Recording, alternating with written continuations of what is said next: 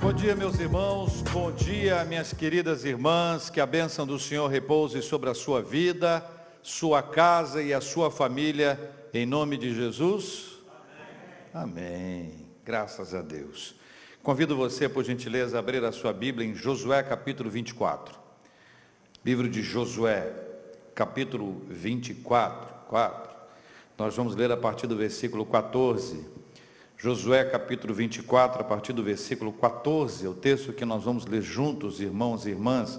E vou pedir a você, por gentileza, que ainda que nós já tenhamos lido daqui a pouquinho, que você mantenha a sua Bíblia aí aberta, o seu smartphone, o seu tablet de busca, porque a gente vai pesquisar outros livros e outros textos, eles são fundamentais para o nosso entendimento, para a nossa compreensão. O texto é de Josué, capítulo 24, a partir do versículo 14. Ah, Deus escolheu Abraão para ser pai de uma grande nação, que você naturalmente já conhece essa história. Ele e Sara foram pais de um menino só. O nome desse menino é Isaac. E eles também foram avós de Esaú e Jacó. Jacó, por problemas familiares, coisa séria que aconteceu lá, ele acabou se afastando da sua terra, para onde voltou anos depois.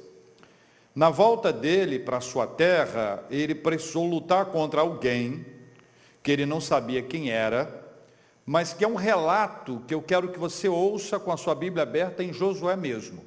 Esse relato está em Gênesis 32, versículos 24 a 28, que diz assim: Ficando ele só, lutava com, com ele um homem até o romper do dia.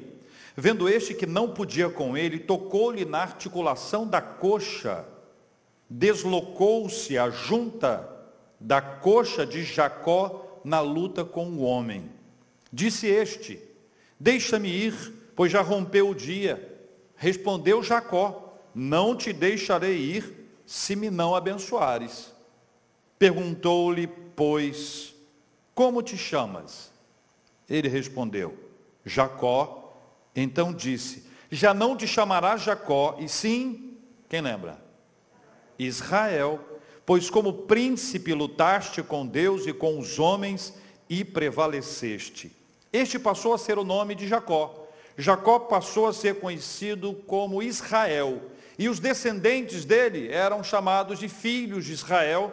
E depois de um bom tempo de escravidão no Egito, eles passaram a ser conhecidos mundialmente como povo de Israel, família de Israel, filho de Israel, família de Israel, povo de Israel. A promessa feita a Abraão, lá em Gênesis capítulo 12, foi muito clara e trazia um norte bastante importante anterior a este episódio de Jacó, cujo nome passou a ser Israel. Deus deu a ele uma missão e uma visão de longo alcance. Disse Deus para Abraão em Gênesis 12: Sai da tua terra, da tua parentela e da casa de teu pai, e vai para a terra que te mostrarei. Agora, muita atenção. De ti farei uma grande nação. Nesse momento aqui é só Abrão e Sarai. Nesse momento aqui. Depois a história vai se desenrolar, e você já ouviu a, a descrição de que Abraão e Sara, aí já Abraão e Sara foram pais de Isaac, depois vieram Jacó e Esaú, e Jacó teve o seu nome mudado. A frase que continua sendo dita aqui de Deus para Abraão, para Abrão ainda é: De ti farei uma grande nação e te abençoarei e te engrandecerei o nome. Se tu uma bênção. Continua o texto abençoarei os que te abençoarem. Lembra do restante? E amaldiçoarei os que te amaldiçoarem. Em ti serão benditas todas as famílias da terra, e eu faço aqui um acento especial para descrever e para reler. Em ti serão benditas todas as famílias da terra. Para ser uma bênção para todos os povos, as famílias, para todos os povos e todas as famílias da terra, era necessário que houvesse fidelidade a Deus como algo absolutamente negociável. Agora, o que, que aconteceu depois disso?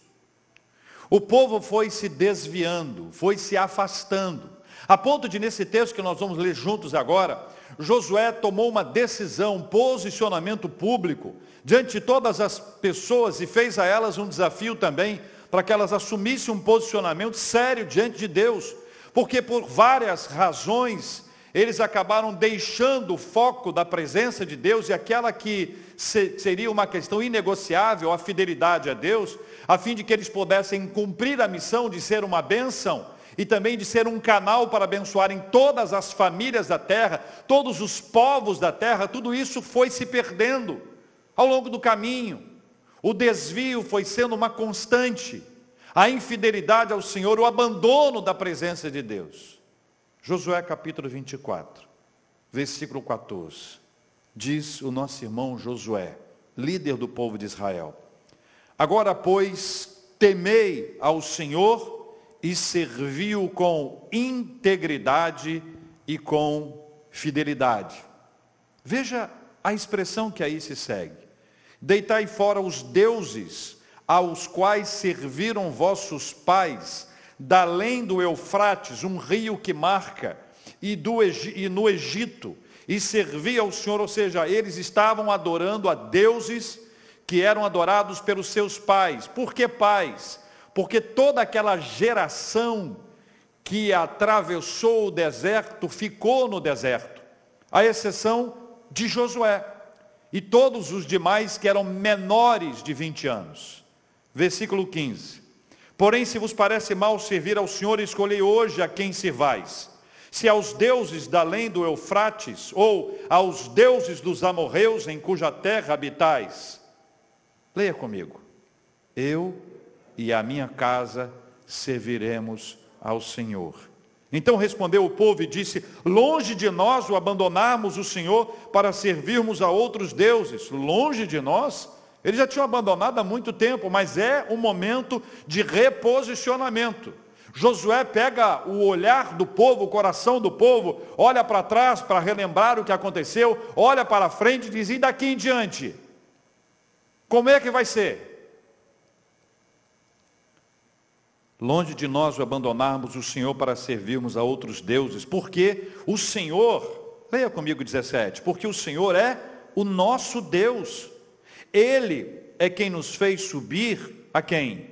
A nós e aos nossos pais. De onde? Da terra do Egito. O que acontecia lá? O que era lá? Da casa da servidão. Quem fez esses grandes sinais aos nossos olhos e nos guardou por todo o caminho em que andamos e entre todos os povos pelo meio dos quais passamos. O Senhor expulsou de diante de nós todas essas gentes, até o amorreu morador da terra. Portanto, nós também serviremos ao Senhor, pois Ele é o nosso Deus. Agora, volta rapidamente o 15 aqui, para lembrar a última frase do 15 aqui. Estavam da além do Eufrates ou aos deuses dos amorreus em cuja terra habitais. Está vendo? Que volta aqui mais uma vez agora a, a, a menção aos amorreus. O Senhor expulsou diante de nós essa gente até o amorreu. Só que o Senhor expulsou o povo mas aquilo que era sagrado para aquele povo foi mantido pelo povo de Deus. Portanto, também nós serviremos ao Senhor, pois Ele é o nosso Deus. Versículo 19. Então Josué disse ao povo: Não podereis servir ao Senhor, porquanto é Deus santo, Deus zeloso, que não perdoará a vossa transgressão, nem os vossos pecados. Se deixardes o Senhor e servirdes a Deus estranhos, então se voltará e vos fará mal e vos consumirá, depois de vos ter feito bem. Então disse o povo a Josué: Não, antes serviremos ao Senhor. Josué disse ao povo: Sois testemunhas contra vós mesmos de que escolhestes o Senhor para o servir, e disseram: Nós o somos. Agora, pois, deitai fora os deuses estranhos que há no meio de vós, inclinai o coração ao Senhor Deus de Israel. Disse o povo a Josué: ao Senhor nosso Deus serviremos e obedeceremos à sua voz. Assim, naquele dia, fez Josué aliança com o povo e lhe apôs por estatuto e direito em Siquém. Esse texto nos leva um momento crucial de reposicionamento do povo de Deus que ali estava. E eu queria conversar com você dentro desse texto sobre três aspectos curiosos que envolvem as culturas. O primeiro é a cultura dos povos. A cultura dos povos é algo muito forte, muito intenso. Nós todos somos influenciados pela cultura dos povos, os povos com os quais nós convivemos. Mas para Israel havia algumas questões importantes. Lembra da, do passo a passo? A luta, a mudança do nome, a formação do povo, depois eles vão para o Egito. No Egito entram ali Israel e seus filhos, os filhos de Israel, depois vira a família de Israel, e uma própria mistura que aconteceu ali dentro transformou cada um deles como o povo de Israel. Aí Israel recebe a bênção de Deus e sai do Egito. Mas aconteceu uma coisa curiosa, como a influência uh, dos povos é grande na vida do povo de Deus que ali estava. Embora eles tenham saído de, do, do Egito, a cultura egípcia permaneceu arraigada na espiritualidade, nas emoções e na mentalidade deles. Eles ficaram cerca de 400 anos aprisionados ali, como escravos, boa parte daquele tempo, existe um episódio, um episódio marcante, dentre outros tantos, que traz essa lembrança. E eu quero que você abra comigo em Êxodo, capítulo 32.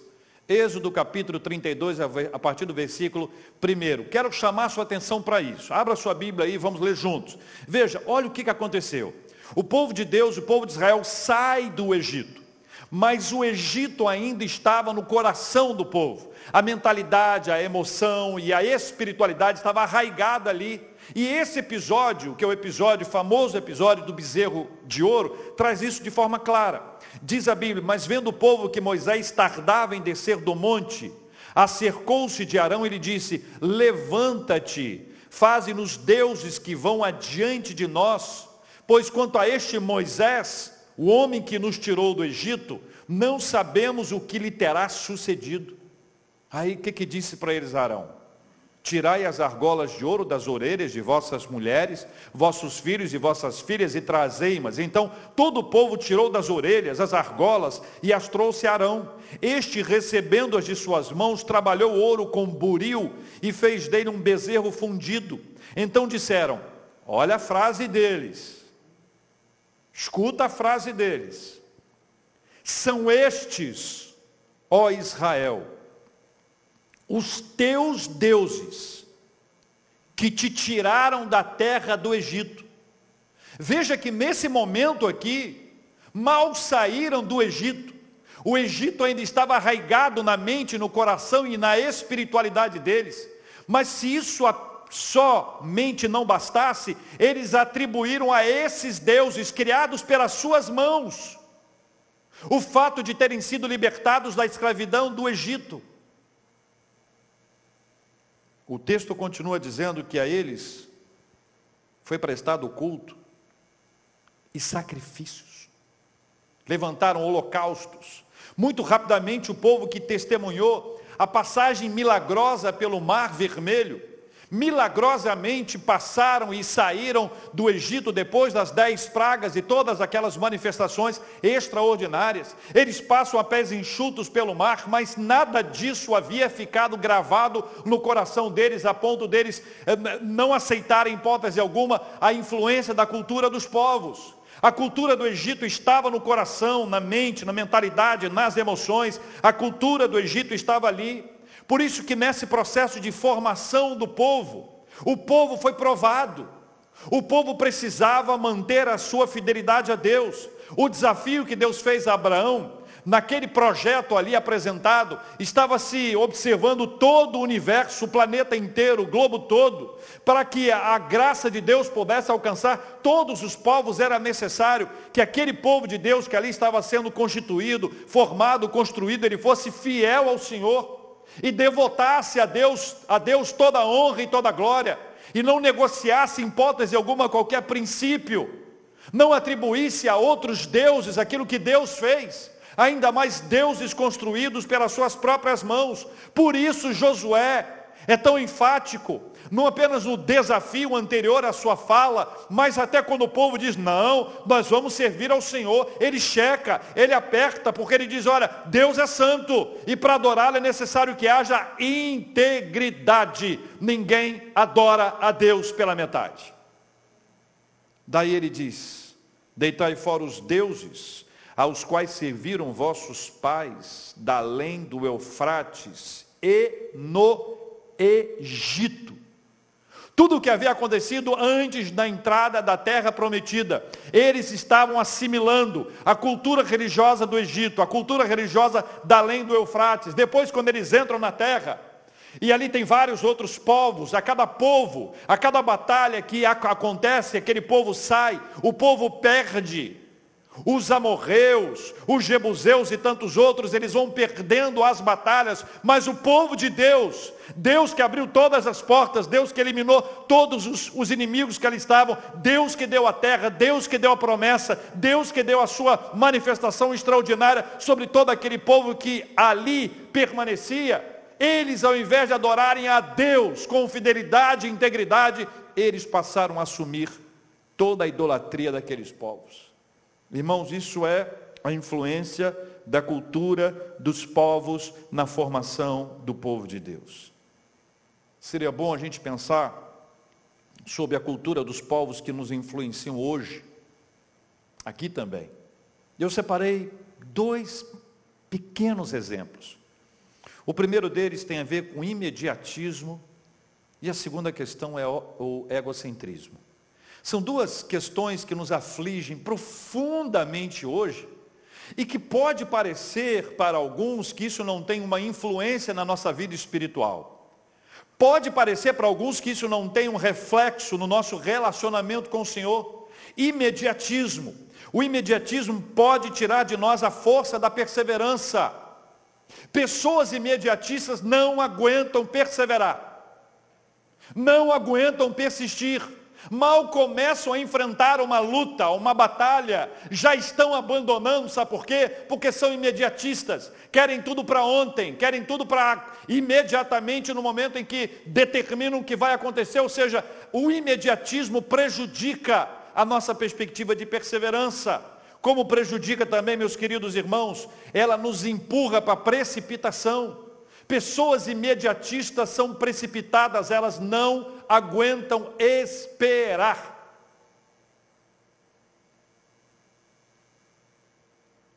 Esperei com paciência, esperei confiantemente pelo Senhor. Pessoas imediatistas não são perseverantes. Pessoas imediatistas não aguentam esperar. Pessoas imediatistas não têm paciência. Pessoas imediatistas se tornam exigentes com os outros. Pessoas imediatistas se, são adeptas da descartabilidade. Passam a descartar o outro porque o outro não fez, porque o outro não entregou aquilo que foi combinado, aquilo que foi esperado. Pessoas imediatistas acabam agindo desse jeito, elas não perseveram, elas não aguentam esperar, elas perdem a paciência, elas se tornam exigentes com os outros. Elas aprendem a descartar o que não entrega resultado. Isso é fruto da cultura do povo ou dos povos. Isso nos influencia. Mas essa outra palavra, egocentrismo, ela é complexa porque ela nos impede de perceber o próximo. Ela nos impede de perceber o outro. O outro para nós é apenas um número. O outro para nós é apenas alguém que está distante, eu me fecho no meu aquário e não vejo ninguém, porque o importante é a minha vida, eu estou no centro dessa história, eu sou egocêntrico, então eu não estou preocupado com nada que está acontecendo lá de fora, eu estou preocupado é com a minha própria vida. Egocentrismo nos impede de perceber o próximo, nos impede de sermos empáticos, de sentir a dor do outro, de perceber que o outro existe e de perceber a dor do outro. Há um abandono completo desse olhar ou dessa perspectiva quanto à vida do outro. A empatia deixa de ser uma realidade para aquelas pessoas que são egocêntricas. O egocentrismo nos impede de sermos servos uns dos outros. Eu quero ser servido. Jesus disse: Eu não vim para ser servido, mas para servir. E ainda diz: maior é o que serve. O Evangelho nos fala de serviço ao próximo, mas o egocentrismo não. O egocentrismo diz que as pessoas devem nos servir, que nós somos o centro das atenções. O egocentrismo pode nos transformar em consumidores. Então eu passo a ser alguém que quer consumir. Pasme você. Isso atinge inclusive a fé. Há pessoas que têm um relacionamento com a igreja ou com a fé na perspectiva de consumidores. Cruzam os braços, assistem, são espectadores, não se envolvem, não servem, não procuram, não colaboram, são consumidores. Isso é resultado do egocentrismo. O egocentrismo ainda gera em nós uma centralidade no prazer, uma inconsequência absurda. Então veja, hoje, a cultura dos povos pode gerar na nossa vida esse tipo de perspectiva, centrada no egocentrismo, centrada no imediatismo, e nós precisamos voltar a nossa mente para entender que essa cultura é a cultura dos povos, nós estamos no meio do povo, nós estamos sendo influenciados, mas nós temos mecanismos suficientes para resistir, não pela nossa força, mas em nome de Jesus, pela graça de Deus e sob o poder do Espírito Santo. Cultura dos povos. Uma segunda cultura que esse texto nos ajuda a entender é a cultura de Deus. A cultura de Deus. A cultura de Deus, o Senhor estabeleceu com o seu povo uma cultura. Essa cultura é a formação espiritual do povo, ela começa lá nos patriarcas, no caso Abraão, Isaac, Jacó, e vai sendo colhido dentro dessa, desse tempo de vivência, a saída do Egito, a travessia do, do deserto até a chegada à terra prometida. Os dez mandamentos, eles são uma marca disso. Os dez mandamentos, eles, eles apontam para a vontade de Deus em relação àqueles pontos que ali foram apresentados, e ali está sendo formada a cultura. A cultura do povo de Deus, uma cultura de fidelidade ao Senhor. Agora, na pedagogia divina, Deus estabeleceu algumas coisas para facilitar isso. Uma delas são os chamados memoriais.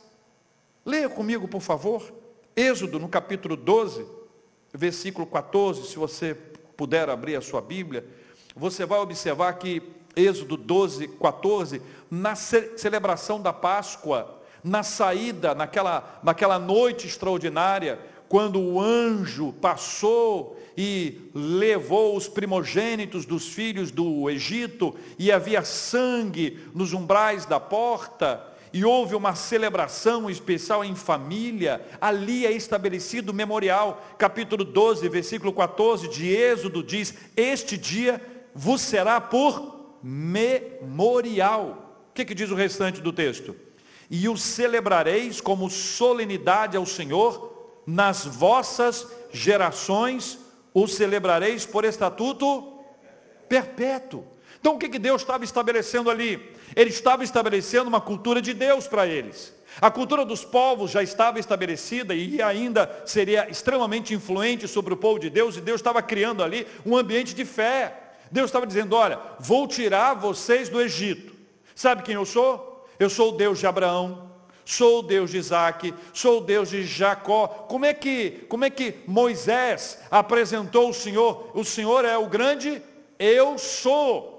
E aí cria, vai criando, vai desenvolvendo, e você vai vendo essa, essa costura toda sendo feita, a saída do povo de Deus ali, aquela marca especial da Páscoa, é um sinal que fortalece a fé do povo de Deus, é um memorial precioso. Veja ainda, se você puder, Josué capítulo 4. Josué capítulo 4. Na travessia do rio Jordão, já sob a liderança de Josué, um memorial foi, foi erguido, um memorial foi construído. Diz o capítulo 4 de Josué, versículo 4: Chamou, pois, Josué aos doze homens que escolhera dos filhos de Israel, um de cada tribo, e disse-lhes: Passai adiante da arca do Senhor vosso Deus, ao meio do Jordão, e cada um levante sobre o ombro uma pedra, segundo o número das tribos dos filhos de Israel, para que isso seja por sinal entre vós. E quando vossos filhos no futuro perguntarem que significam estas pedras, olha só como é que o processo da formação da cultura de Deus na mente e no coração do povo. Então lhes direis que as águas do Jordão foram cortadas diante da arca da aliança do Senhor, em passando ela, foram as águas do Jordão cortadas. Leia a última frase. Estas pedras serão para sempre por memorial aos filhos de Israel.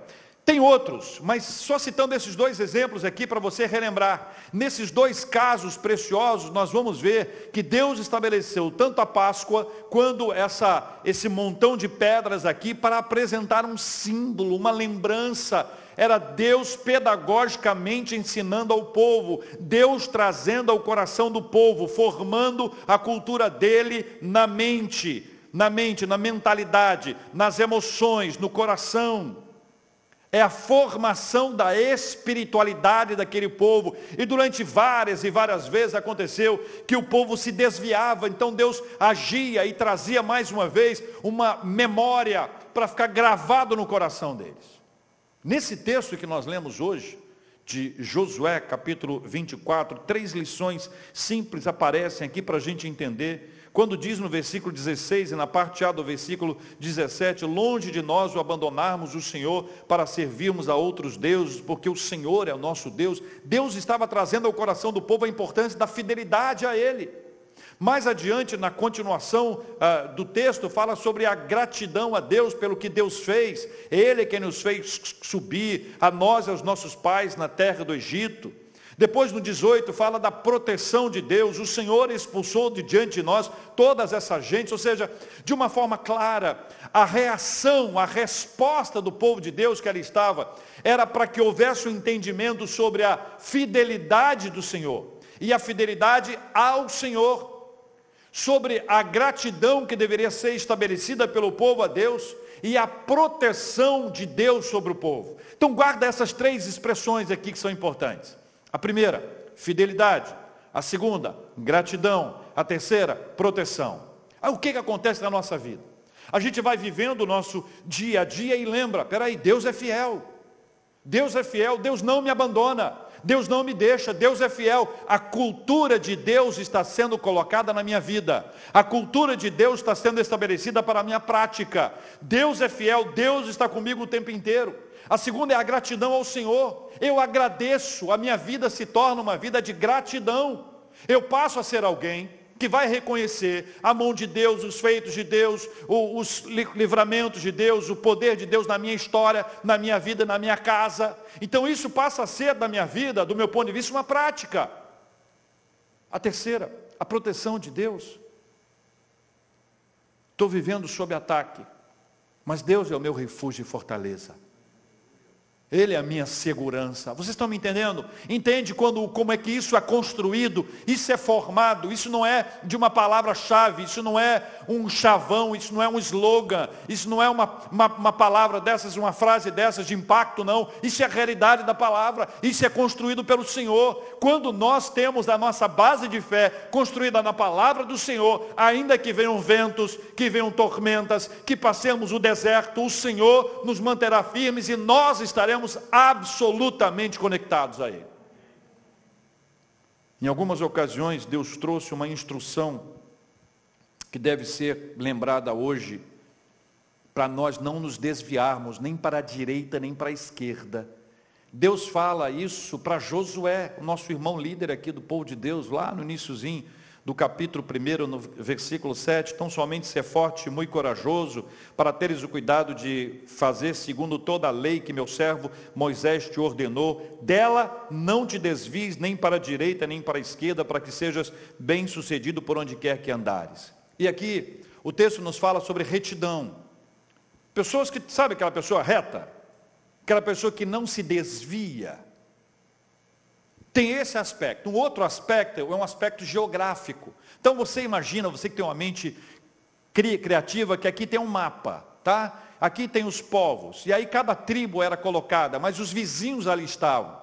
E a vizinhança era influência espiritual para a idolatria para sair da presença de Deus eram influências dos outros povos. E aí o que, que Deus faz? Olha, não se desvie nem para a direita nem para a esquerda. Tem um aspecto da retidão à minha palavra, fidelidade à minha palavra, e também um aspecto de não sofrer influência dos outros povos.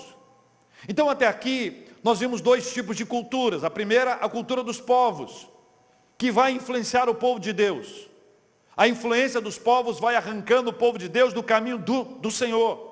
A segunda é a cultura de Deus, é a formação espiritual do povo de Deus, é a conexão do povo de Deus com o Senhor, é a resposta do povo de Deus àquilo que Deus estava ministrando à vida deles. Então o povo passa a ter uma consciência, uma mentalidade fundamentada no relacionamento com Deus. O povo vai me influenciar, mas eu não me deixarei ser influenciado, porque eu estou firmado na palavra do Senhor.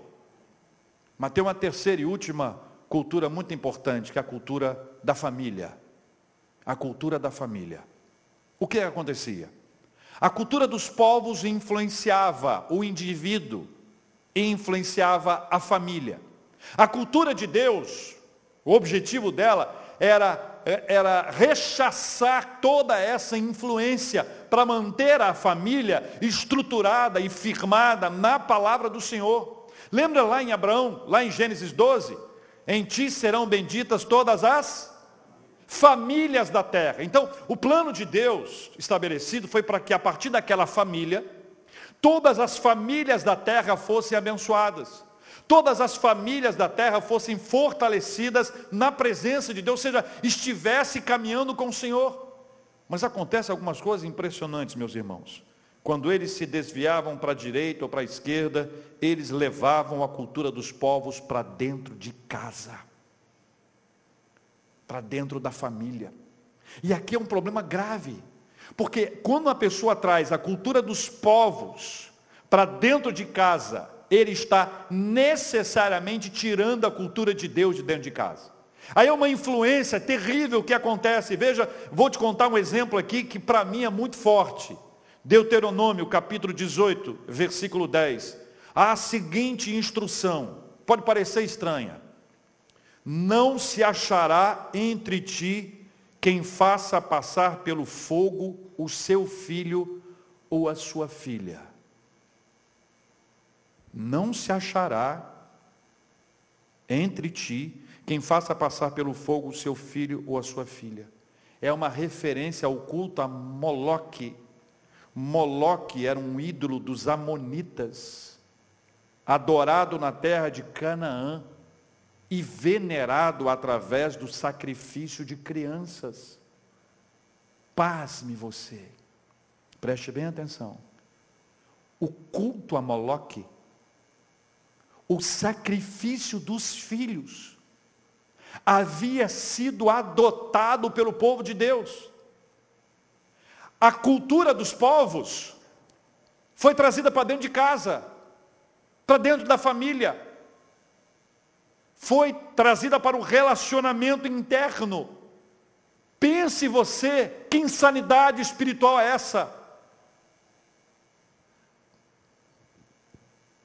Levítico 18, versículo 21 e capítulo 20, versículo 2, tem dois textos que eu vou ler para você e da tua descendência não darás nenhum para dedicar-se a Moloque, nem profanarás, nem profanarás o nome de teu Deus, eu sou o Senhor. Olha como a influência foi grande, a ponto de ser necessária esta fala. No 20, versículo 2, diz assim: Também dirás aos filhos de Israel, aí, aí a, a, a chapa esquenta Qualquer dos filhos de Israel, ou dos estrangeiros que peregrinam em Israel, que der de seus filhos a Moloque, será morto. O povo da terra o apedrejará. Olha como o nível foi se aprofundando a ponto de chegar nessa realidade que aqui está. A cultura de Deus, pelo contrário, não admitia isso. A cultura de Deus não admitia isso. A cultura de Deus era diferente da cultura dos povos. A cultura de Deus não tinha essa influência dos povos. A cultura de Deus era para fortalecer a família. A cultura de Deus, ela agora de, deveria ser adotada pela família. A cultura da família. A cultura da família devia ser a cultura de Deus. Deuteronômio capítulo 6, versículos 6 a 9. Aliás, antes disso, Salmo 137, versículos 3 a 5. Uma lembrança boa, herança do Senhor são os filhos o fruto do ventre seu galardão. Veja como o salmista fala sobre a questão dos filhos. Agora sim, Deuteronômio capítulo 6, versículos 6 a 9, diz assim: Estas palavras que hoje te ordeno estarão no teu coração. Tu as inculcarás a teus filhos, e delas fartarás, delas falarás, assentado em tua casa e andando pelo caminho, e ao deitar-te e ao levantar-te, também as atarás como sinal na tua mão, e te serão por frontal entre os olhos, e as escreverás nos umbrais da tua casa e nas tuas portas. O que, que Deus está nos ensinando? Ele diz para o povo assim: olha, vocês vão instruir os seus filhos. Qual é a instrução que vai ser dada ao filho? Qual instrução vai ser dada à filha? A cultura de Deus. Por quê? Porque a cultura de Deus estava sendo deixada de lado em favor da cultura dos povos. Então Deus estava arrumando essa história. Então vocês peguem os seus filhos e ensinem para eles aquilo que eu estou ensinando para vocês. Para que eles aprendam a cultura de Deus e não a cultura dos povos. O que está sendo visto a longo prazo? As gerações vão assimilando cada dia mais, cada período, cada década, cada ano mais. As gerações vão assimilando a cultura dos povos. Então era necessário o fortalecimento da cultura de Deus. Eles precisavam e aprender a palavra do Senhor.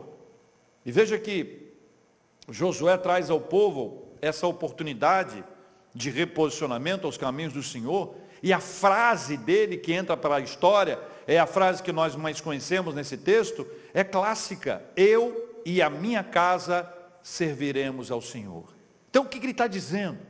Vocês estão entendendo, gente? Ele está dizendo: olha, a cultura dos povos, nos influenciou até aqui. A cultura de Deus é esta cultura que aqui está. A cultura da minha família vai ser a seguinte: eu e a minha fa família, eu e a minha casa serviremos ao Senhor. Agora vocês escolham. Vocês escolham. Escolhei hoje. Escolhei hoje. Então, quando ele assume essa postura, ele está dizendo: ó, Eu e a minha casa somos servos do Senhor e nós estamos debaixo dessa cultura de Deus, embora estejamos mergulhados na cultura dos povos, mas a cultura dos povos não será suficiente para nos arrancar da perspectiva da cultura de Deus. Milhões de famílias no planeta hoje têm a alegria de dizer: eu e a minha casa serviremos ao Senhor. Mas existem também milhões de pessoas cujas famílias ainda não servem a Deus, porém declaram com muita fé que um dia poderão falar: Eu e a minha casa serviremos ao Senhor. Cristãos têm como primeiro campo missionário a família. Sabemos que uma família composta por servos de Deus, fundamentados na rocha e cheios do Espírito Santo, é uma agência poderosa para a proclamação do Evangelho. Não à toa, a família, a família, é um dos principais alvos do inimigo das nossas almas. Não à toa. Veja, o plano de Deus, a família vai ser a agência missionária. A agência missionária mais influente, mais importante, mais eficiente, mais poderosa é a família. Não à toa a família é o lugar dos maiores ataques, não à toa o seu esposo, a sua esposa, os seus filhos, os seus pais estão sendo atacados o tempo inteiro. Não à toa os nossos relacionamentos intrafamiliares estão sendo bombardeados com o objetivo de serem destruídos. Sabe por quê? Porque ao destruir a família está sendo destruída uma grande agência missionária. Não à toa o posicionamento de Josué, o desafio dele para o povo naquela época, o desafio para nós hoje é dizermos com toda alegria, confiança e muita fé, eu e a minha casa serviremos ao Senhor. Cuide espiritualmente da sua família e trabalhe pelo seu fortalecimento. Existe um desenho nas páginas da Bíblia e são é, percebidos de uma maneira mais clara em Efésios capítulo 5 e 6. Nos aprendemos que os homens devem amar as suas esposas, que as mulheres devem respeitar os seus maridos que os filhos devem honrar os seus pais e que os pais não podem provocar os seus filhos à ira. É um desenho bem objetivo, bem simples, mas que nos leva a lembrar que nós não podemos negligenciar a vida espiritual da nossa família. Três culturas. A cultura dos povos.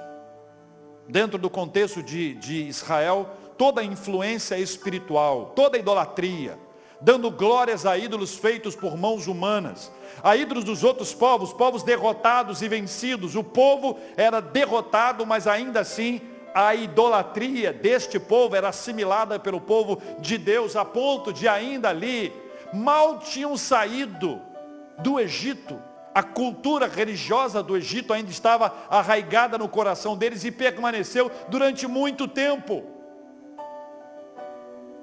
Hoje, eu dei duas coisinhas simples: egocentrismo e imediatismo. O quanto isso influencia a nossa vida espiritual. Quanto isso nos arranca da perseverança, nos tira a paciência para esperar no Senhor, nos leva à precipitação, nos leva às escolhas fundamentadas no nosso prazer, no nosso querer, nos tira do posicionamento de serviço e faz de nós consumidores que querem ser servidos o tempo inteiro, nos levam para um lugar de descartabilidade, descartar as pessoas que não nos servem. Isso é cultura dos povos entre o Senhor e a cultura de Deus. A cultura de Deus, a sua palavra, a cultura de Deus, os seus feitos que nos levam a reconhecer a fidelidade de Deus, que nos levam a perceber que a nossa gratidão a Deus deve ser constante, porque os seus feitos são maravilhosos, que deve nos levar a trazer sempre na nossa mente a ideia de que Deus é que nos protege. Então, quando nós reagimos às batalhas, às lutas hoje, nós não reagimos com base num chavão, numa palavra, numa palavra mágica, numa repetição de, de uma frase, mas nós reagimos e resistimos com base na palavra do Senhor. O nosso coração está firmado na presença de Deus, a nossa devoção é a Ele, e nós devemos clamar ao Senhor o tempo, o tempo inteiro, reagindo, rechaçando, rejeitando toda a influência da cultura dos povos e clamando a Deus para que Ele nos conduza durante todo o processo dessa nossa travessia difícil. Agora você vai para sua casa. A cultura dos povos tem influenciado a sua casa, não tenha dúvidas disso. Tem influenciado você e a sua família. Algumas dessas questões, imediatismo, egocentrismo, estão dentro de casa, mas tem outras coisas. E aí Deus dá a Josué o desafio de dizer: não, gente, vocês podem escolher, mas eu, eu e a minha casa serviremos ao Senhor. A prioridade na minha casa é o Senhor, não sou eu. O rei da minha casa é o Senhor, não sou eu. O protagonista da minha casa é o Senhor, não sou eu. Quando essas coisas acontecem na nossa vida, Deus está trabalhando em nós um novo eu, um novo você. Esse novo você que vai sendo construído na palavra de Deus. Aqui sobre as sagradas escrituras, enraizado, preso, construído, edificado na palavra do Senhor, rejeitando a toda a cultura dos povos, abraçando a toda a cultura de Deus e levando para dentro de casa a cultura de Deus e expulsando a cultura dos povos em nome de Jesus. Irmãos, olhem para mim. É uma guerra. É uma guerra. Isso não é brincadeira com o passar do tempo, nossa mente fica cauterizada. Nós passamos a assimilar a cultura dos povos como se fosse uma coisa normal. Normal. Quando acordamos, se acordamos, olhamos para trás, meu Deus, como eu me tornei isso. Misericórdia, Senhor. Nós vamos orar por você, pela sua família. Vamos orar por posicionamento, por entendimento da cultura de Deus sobre a nossa vida, rechaçando a cultura dos povos e trazendo isso para dentro de casa, para vivermos a presença de Deus como cultura da nossa família em nome de Jesus. Vamos ficar de pé, meus queridos e amados, preciosos irmãos, e nós vamos orar juntos em nome de Jesus. Oh Deus, Deus Todo-Poderoso, Senhor dos Senhores, Rei dos Reis, Deus querido e amado. Deus amado, nós reconhecemos que a cultura dos povos tem influenciado a nossa vida espiritual, a nossa mentalidade, e nós pedimos perdão em nome de Jesus. Quantas vezes atribuímos a outros deuses aquilo que o Senhor operou na nossa vida. Quantas vezes estamos erigindo bezerros de ouro, com outros formatos e outros nomes, mas ainda atribuindo a estes as nossas vitórias que foram dadas pelo Senhor. Tenha misericórdia de nós, Pai. Nós queremos reagir à cultura dos povos, ao imediatismo, ao egocentrismo e tantas outras culturas que têm nos influenciado e que têm feito de nós reféns. Misericórdia, Pai. Misericórdia, Senhor, em nome de Jesus. Nós queremos abraçar a cultura de Deus, a cultura do Senhor, Pai, a cultura da Sua palavra, a cultura das Sagradas Escrituras, a cultura de adoração, de devoção, de gratidão, de fidelidade ao Senhor, de reconhecimento da tua proteção. Nós queremos reafirmar a nossa dependência do Senhor, queremos reposicionar a nossa vida. Se até aqui temos andando meio que cambaleando, cocheando de um lugar para o outro com opiniões diversas, ora com muita fé, ora sem fé alguma, ora na palavra, ora fora da palavra, essa inconstância que é uma marca também dos nossos tempos, que é resultado da influência da cultura dos povos, nós queremos reagir a elas e pedir a misericórdia do Senhor, a graça do Senhor sobre nós e o nosso fortalecimento espiritual, para que assim, em nome de Jesus, possamos levar essa cultura de Deus para a nossa casa, para a nossa família. Quando a gente lembra que o povo de Deus estava oferecendo seus filhos a Moloque, Senhor, hoje nós sabemos, isso nem passa pela cabeça dos pais. Oferecer o seu filho, sua filha para um sacrifício. Mas quantos de nós estamos impedindo que os nossos filhos conheçam a tua palavra? Quantos de nós temos deixado de investir no crescimento espiritual dos nossos filhos? Quantos de nós temos sido obstáculos, barreiras para o crescimento espiritual dos nossos filhos, de alguma forma afastando-os do caminho do Senhor. Tenha misericórdia de nós, ó Deus, em nome de Jesus. Nós oramos, ó Deus, para que em cada casa haja amor, haja respeito, haja honra e não haja nenhum tipo de provocação à ira, para que seja um ambiente edificado sobre a rocha para que possamos afirmar aqueles que podem dizer isso, eu e a minha casa já servimos ao Senhor e serviremos ao Senhor para sempre.